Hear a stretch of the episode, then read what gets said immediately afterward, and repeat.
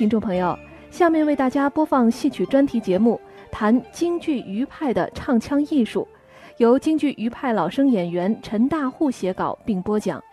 陈大户是余淑妍的学生，这是他一九八零年的讲话录音。听众同志们，余淑妍先生是京剧老生行里继谭鑫培老先生之后最杰出的艺术大师，他留给我们的宝贵经验和遗产，很有必要加以发扬，使他能在文艺百花园中大放异彩。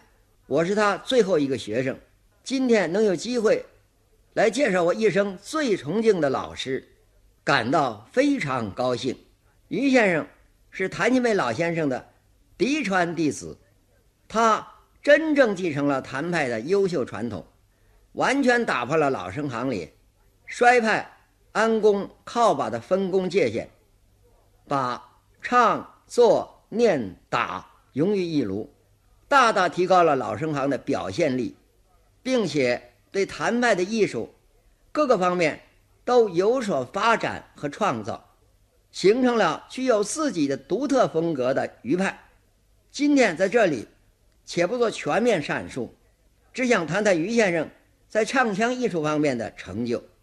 弹去余派的唱，许多人都说余派有味儿，这话当然不错。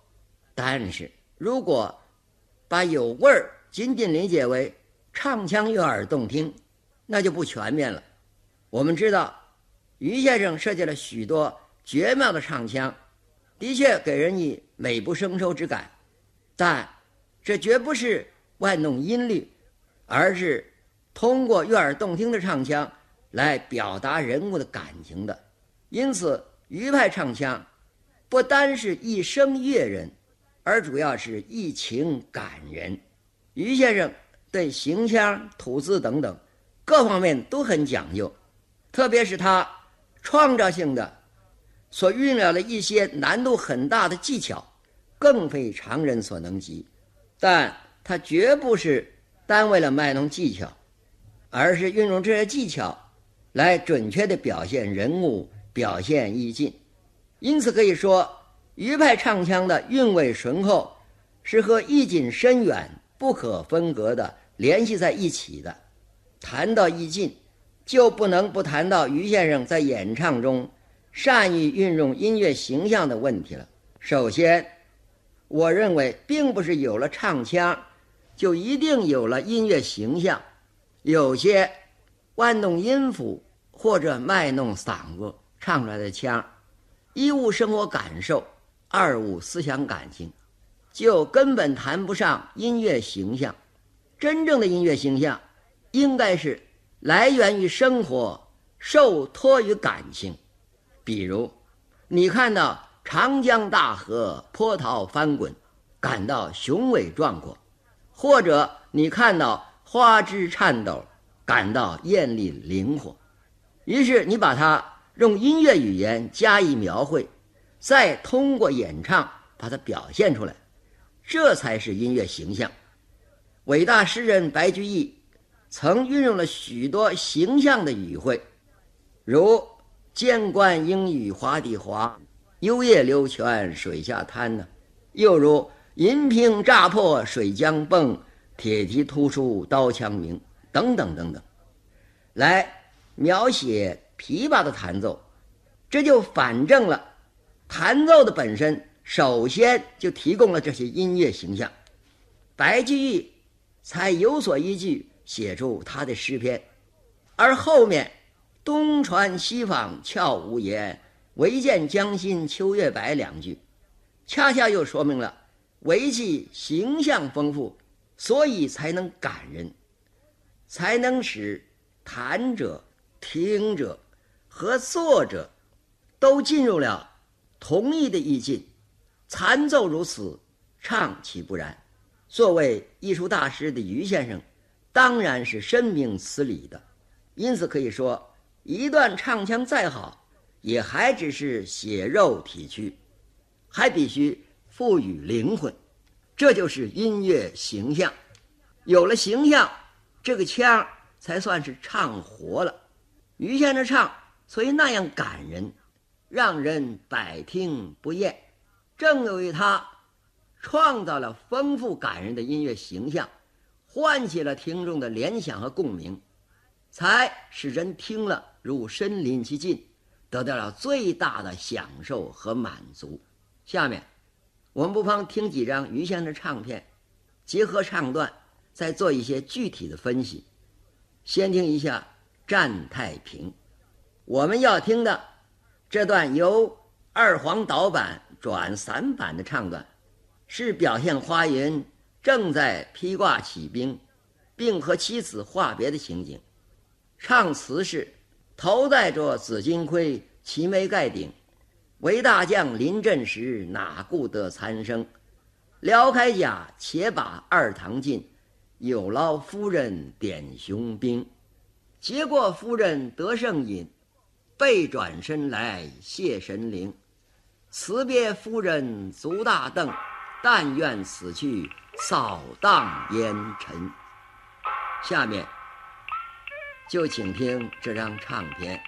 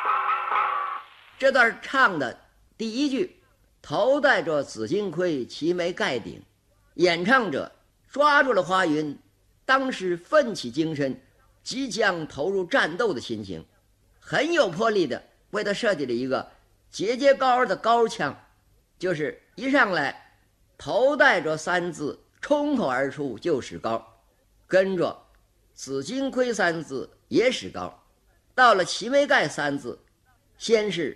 横扑低吐，然后徐徐上扬，紧接着以顿足之势吐出顶字，用嘎调扶摇之上的唱出尾声。短短一句唱，就把华云气壮山河、先声夺人的精神状态展示出来了。于先生就是这样的，根据人物的思想感情来设计唱腔的。那么这句唱腔，又给了我们哪些音乐形象呢？依我听来，头三字“头戴着”犹如石破天惊，紫金盔犹如鹰旋云际，齐眉盖的盖子犹如先是巨翼掠地，继而浮上九霄，又俯冲而下，直落深涧，而最后的顶字，则如强弩发引，急箭钻天。并使尾声导致昂扬之势，白练横空，光明千里。我这样的描绘不一定准确，现在不妨把这句唱再放一放，请大家听听，是否有此同感？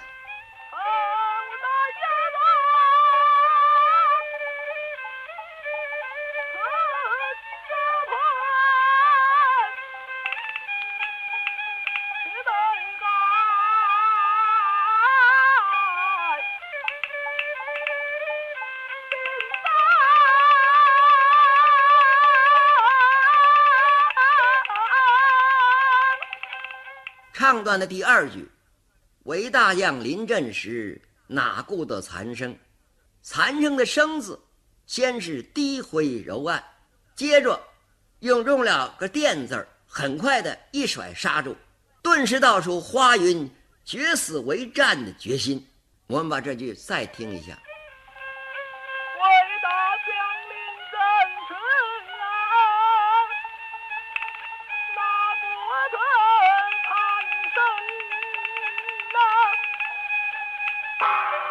撩开甲，且把二堂进一句。二堂进的“进”字有个拖腔，完全用的是脑后音儿，在雄壮之中掺入了一些酸楚的色调，点出花云对妻子惜别之感。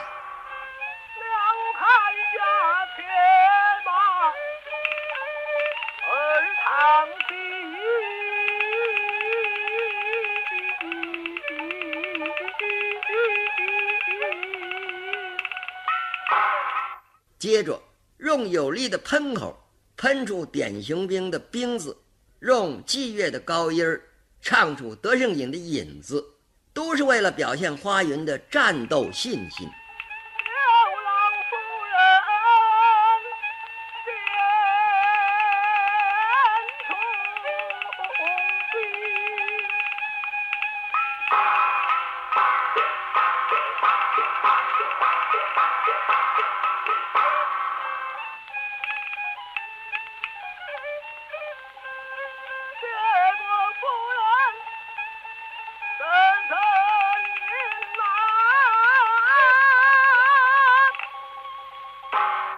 下面，背转身来谢神灵，辞别夫人足大凳两句，则行枪转机，简练流走。一是花云勇马空匆，慷慨赴敌。最后一句，但愿此句扫荡烟尘，扫荡的荡字猛然一喷，直入银瓶炸破，再渐渐收敛，使下面的烟字显得非常锋锐。最后雄浑有力的唱出“臣”字。但愿此曲上丹田城。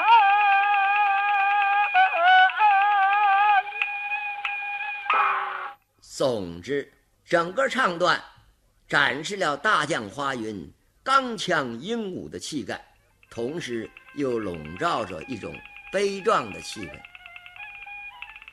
现在我们把这张战太平唱片再完整的听一遍。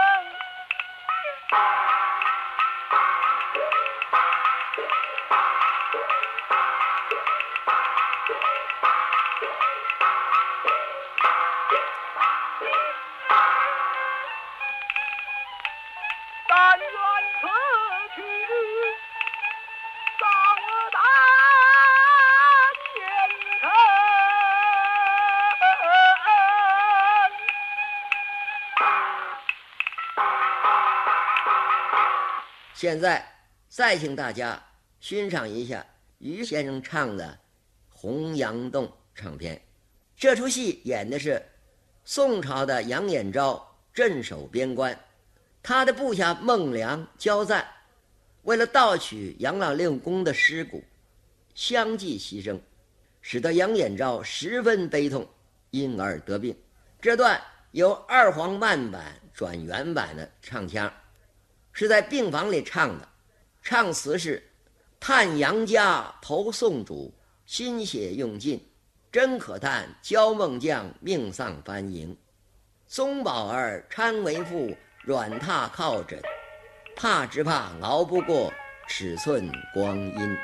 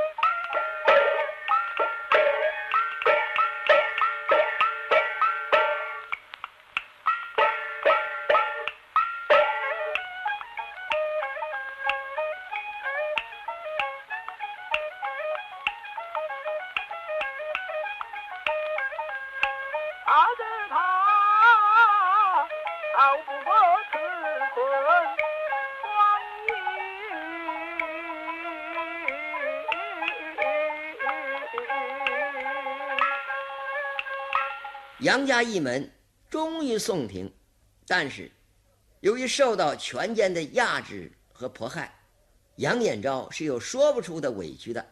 他既哀痛父亲身死塞外，尸骨难收，又为孟良交赞的牺牲而忧伤，所以第一句“探杨家”的“探”字，兜肚底儿的抖了出来，一下子就把杨延昭胸头的际遇倾囊倒家的吐出来了。投送主的小腔，则如怨如慕，如泣如诉，点出了杨延昭内心对朝廷的不满；心血用尽的大腔，则利用鼻音，一唱三叹，说尽心酸。我们把这句再听一下。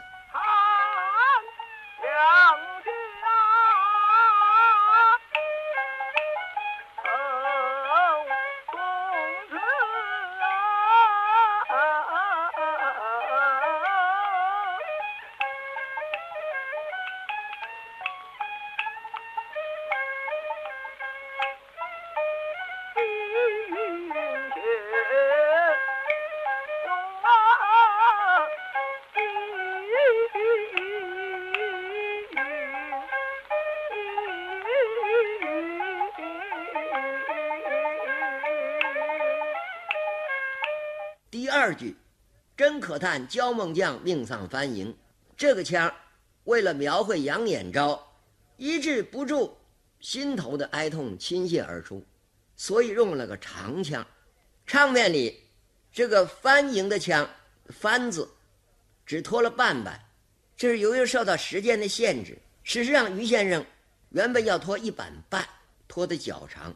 唱的时候用推送之势潮涌而前，再转腔以起伏之态浪滚而下，一气呵成唱完“营”子，真是泪洒长河，哀感天地。我们把这句再听一下。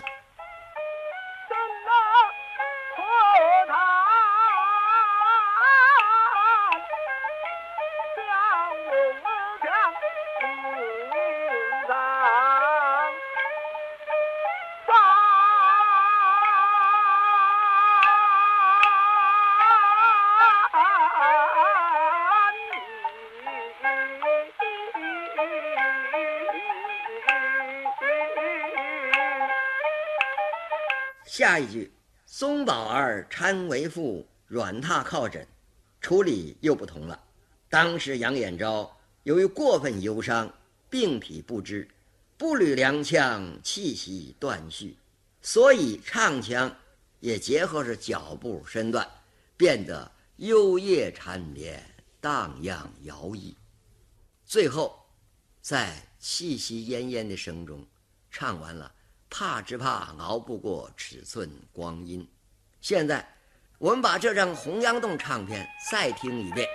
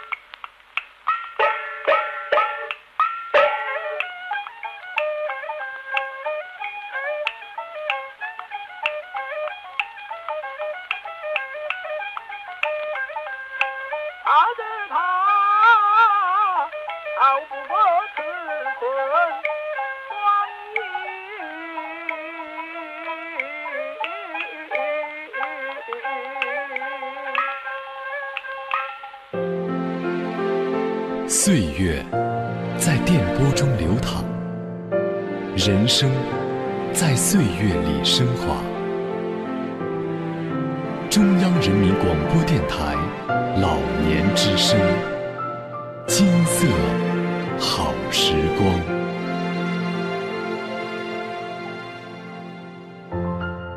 西皮二黄腔，生旦净末丑，戏曲舞台。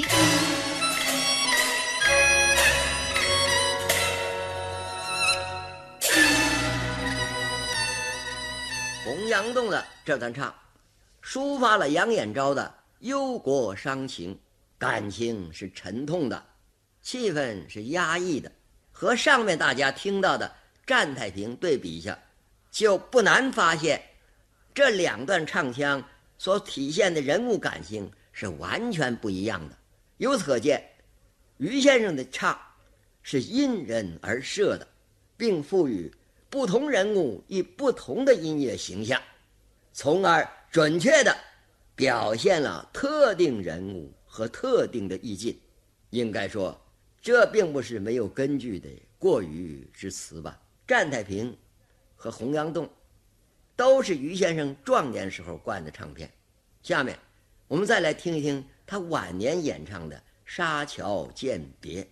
灌这张唱片的时候，于先生年岁大了，身体很不好，嗓音有些沙哑，但是风格没有变，功力只有更加炉火纯青。这段唱的内容是说，唐太宗在金殿为唐三藏写牒文，并赐给他衣钵、禅杖等，让他替自己去西天取经。唱词是这样的：提龙笔写牒文，大唐国号，孤玉帝唐三藏替孤代劳，各国中众蛮王休要阻道，到西天取了经，即便还朝。孤赐你锦袈裟，霞光万道；孤赐你紫金钵，禅杖一条；孤赐你藏经香，僧衣僧帽；孤赐你四童儿，鞍前马后，涉水登山，好把相挑。内侍臣与不王将宝台到，金銮殿王与你改换发袍。听我练的唱词儿，大家就会感到这段唱的内容很平淡，既没有矛盾冲突，也谈不上有什么深刻的感情，似乎没有什么可以强调的地方。但是于先生掌握了帝王的气度，赋予他富丽堂皇的色调，听起来很有些宫廷生活气息。基调抓住了，就把这段看起来很平淡的唱腔唱活了，是不是这样呢？请大家听一听。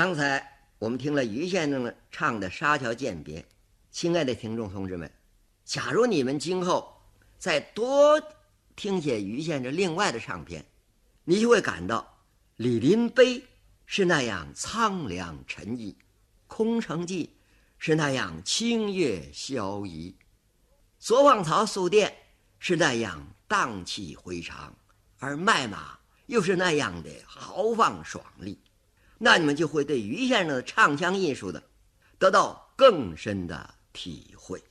下面，我想谈一谈于派的发声的问题。我们知道，无论你怎么会唱，总得通过声音把它表现出来，这单凭嗓子好是不成的，这必须掌握正确的方法。你要想发挥声音的威力，那就要弄懂字、声、气以及声带和各种腔体的关系，也就是说，要弄懂字的四声、四呼、十三折，弄懂如何运用唇、齿、喉、牙、舌，还有鼻，弄懂如何运用呼吸。这些都是作为一个具体的发声工具，它既是独立的，又是相互联系、相互影响的，必须把它们协调起来，使它成为一个既能分工又能合作的统一体。也就是说，要使我们的发声功能全部的、合理的、同时的调动起来，才能最大限度的。发挥应有的演唱能力。先说字，于先生对吐字的要求是非常严格，既要念准，又要念清楚，还要讲究字与字的变化关系。因此，他的语言逻辑非常合理，并且能够做到不以腔害字和不以字害腔。也就是说，不能为了迁就腔而倒字儿。也不能机械的讲字儿，而妨碍了腔源。他讲究吐字行腔，要懂三才韵，意思是，在一定的情况下，字和腔都要有相对的变化，以便互相适应。所以于先生唱既没有倒字儿，也没有拗腔，他非常清楚知道十三则的每一个折口。也就是每一个韵母，我们唱是运用连续的声音出来，真正上是韵母，是通过哪些器官分工合作而形成的。所以它的发音呢，不但清晰，而能得到准确的腔体共鸣，使得唱的时候每个字发出的声音就像大珠小珠落玉盘一样。这说明它是多么强的嘴力。然而事情并不那么简单，因为这里还有一个。吐字形腔和腔体共鸣的问题，于先生经常说：“你们咬字儿啊，要勤字如勤兔，勤口里含着个勤，这怎么说呢？就是说，咬字儿要像嘴里叼着一个活兔子一样，不能咬死。那兔子要跑啊，就咬紧点儿；它不跑就放松一点儿，以跑不了为度。也就是说，要准确的、有控制的。”用唇、齿、喉、牙、舌和鼻，以及口腔去完成吐字行腔的任务，但绝不允许过分的、孤立的强调口劲，而忘了其他腔体的关系，从而破坏了整个腔体的共鸣。大家都知道，余派善于用手，所谓手，就是通过弹动喉管而得出的一种非常灵活的声音。这种声音的作用。好比关节上的软骨头，有了它，才能使声腔的衔接不至于生硬。刚才我们在洪刚洞唱片里听到的头送主的小腔，里面就用了手，是这么唱的：头送之啊，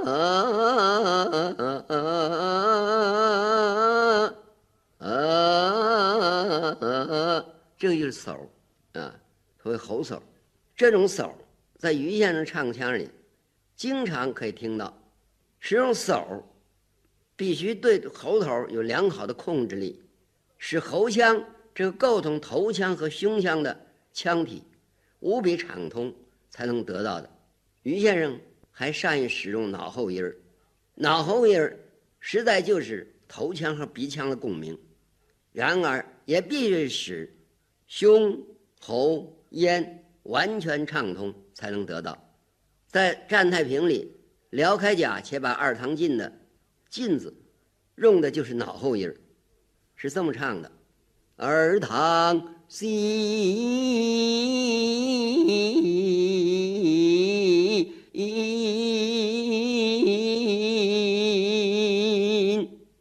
啊，这是脑后音儿。下面谈谈于先生常说的第六劲儿这个问题了。这可以说是他综合了字、声、气以及腔体的各方面的关系，最扼要、最精辟的一句话，也可以说是调动一切、运用一切的核心问题。什么是第六劲儿呢？就是要求你把气息永远保持在一个积极的状态上，要使气息能往下沉，但不能松懈；要能往上提，但不能僵化；要一沉到底，可随时能一提即起；要一提到顶儿，但是一放即落；要你的气息能随着声腔高低的变化，随时也做出强弱的反应，以求得相互适应。你也可以从尽头的角度再打个比方。就像用根绳子吊着一个东西，用手拎着，放下去一提就起，扔上去一蹬几下，放得出，收得回，轻轻一碰就会动。试想，有这么一个灵活的劲头，有那么一个呼吸的状态，再加上各种功能的协调，那么整个发声器官岂不就全活了？因此，于先生唱起来要高有高，要低有低，要快能快，要慢能慢，要什么音音色有什么音色，要怎么拐弯就怎么拐弯。他能大开大合地唱出占太平，又能细致婉转地唱出洪阳洞，而且在大开大合之中有细致婉转，而在细致婉转之中又有大开大合。总之是随心所欲，无往不利，一触即发，瞬息万变。实践证明，于先生的发声是科学的，是对后人有指导意义的。听众朋友，刚才大家听到的是京剧余派老生演员陈大户介绍京剧余派唱腔艺术的讲话录音。